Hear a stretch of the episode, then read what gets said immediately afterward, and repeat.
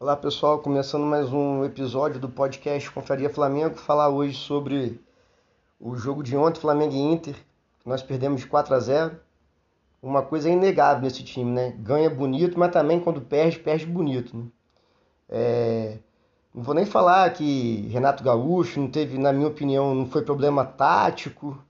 O problema ontem foi a falta de vontade, a falta de marcação. Nos últimos jogos, principalmente com o Renato Gaúcho, né? O time vem jogando muito bem, ganhando de goleada, sufocando o adversário, muito pela marcação. Se a gente lembrar do primeiro tempo de Flamengo e Corinthians, Flamengo fez 3 a 0, podia ter feito 5. Por quê? O nosso jeito característico de jogar, né? É, marcação alta, a defesa acompanha o time compactado, sem espaço para o adversário jogar. Desde que o time marque pressão quando perca a bola. Então, quando a gente perde a bola, imediatamente tem que pressionar o adversário, para ele não ter tempo de pensar o que fazer com a bola, para ele não ter tempo de procurar um jogador livre, lançar essa bola no atacante. Então, é, perdeu a bola, recupera. Se fizer igual ontem, não sei o que aconteceu, que o time entrou com uma má vontade, preguiça. Não sei se foi que achou que ia ganhar a qualquer momento, que o Inter estava mal no campeonato, não sei o que aconteceu. Mas não marcou nada, nada. Se a gente reparar os gols do Inter, o Flamengo perde a bola e o jogador do Inter que recupera tem tempo de levantar a cabeça, tocar a bola, fazer o lançamento.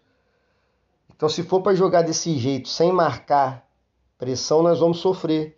Até porque, como a defesa joga adiantada, fica muito espaço entre a nossa defesa e o nosso gol. O que é um risco mesmo desse sistema de jogo. Mas vem dando certo porque o time estava marcando com vontade. Espero que essa acomodação seja momentânea, seja só no jogo de ontem, sirva de alerta para o Renato Gaúcho, né, para ele cobrar o elenco tem que marcar. Senão a gente vai perder. Inclusive para o Inter, que jogou bem ontem, dentro das suas possibilidades, o time que vem de uma temporada muito ruim, praticamente acabou já para o Inter esse ano.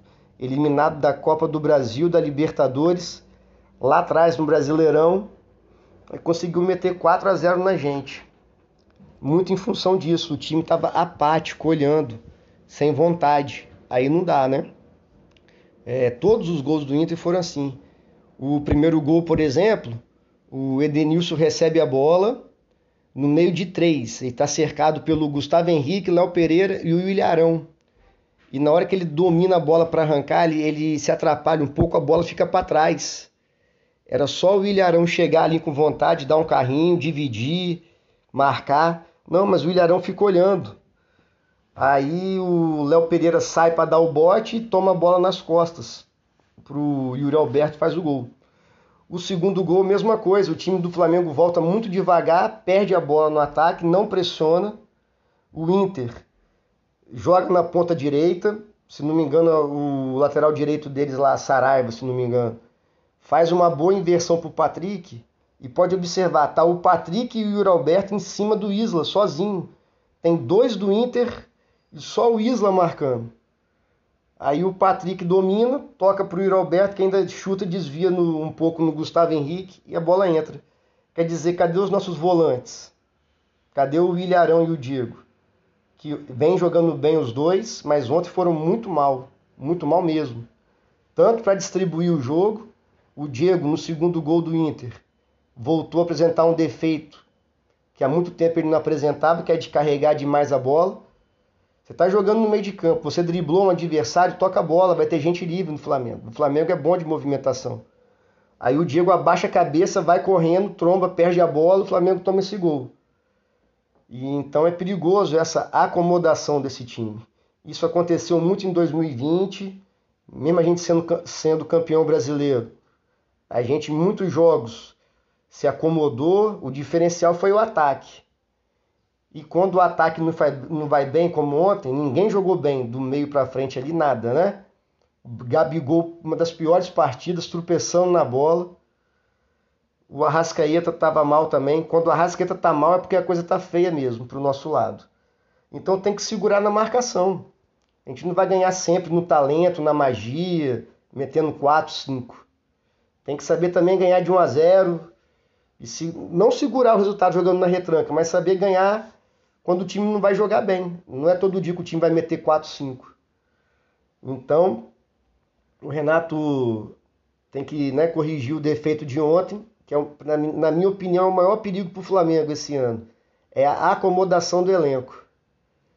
Né? O time se achar, o salto alto crescer, achar que não, não tem que marcar né? sem vontade. Marcação, lógico que tem uma organização tática, aonde que se deve marcar, mas é acima de tudo vontade.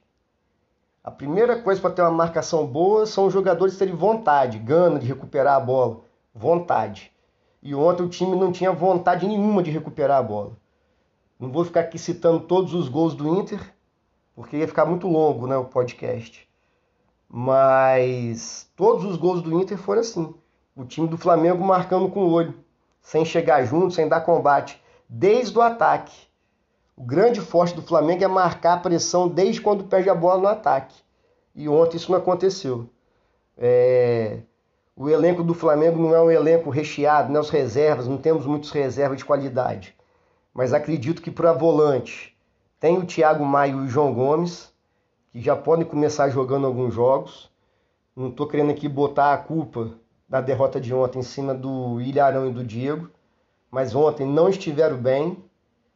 E se mantiver esse padrão abaixo, o Renato tem que botar. O Thiago Maia, por exemplo, ele não fica devendo em nada em termos de técnica e qualidade para o Diego.